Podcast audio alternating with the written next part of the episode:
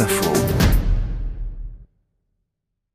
Gestation, parce que la gestation pour autrui est revenue dans l'actualité cette année en marge du projet de loi de bioéthique et reste un sujet hautement polémique. La gestation pour autrui est L'enfant issu euh, d'une gestation pour autrui. Pour une gestation. La gestation pour autrui. La gestation. Gestation. Gestation.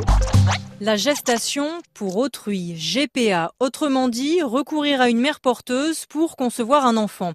Interdite en France, elle est tout de même pratiquée à l'étranger par des couples français et soulève des questions de filiation et d'éthique. Le mot gestation vient d'un verbe latin, Mariette Darigrand, géro, un verbe qui ne s'applique pas qu'à la maternité. Non, parce que géro en latin, ça signifie je porte. Alors ça donne aussi bien, bien sûr, la gestation, porter un enfant, mais aussi gérer une affaire, car c'est la porter, emporter le poids, emporter la responsabilité. Alors ce verbe était extrêmement courant à l'époque, hein, et pouvait concerner toutes sortes de choses.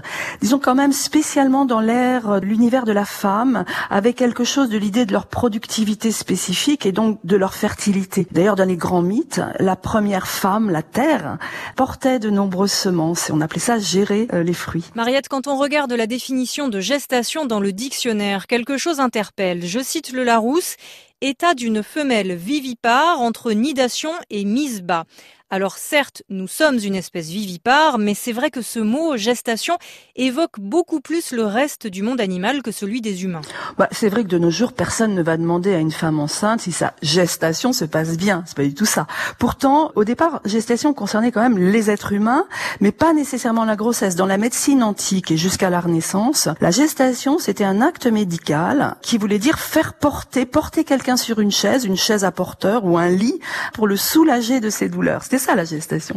Puis au 18e, c'est devenu la grossesse.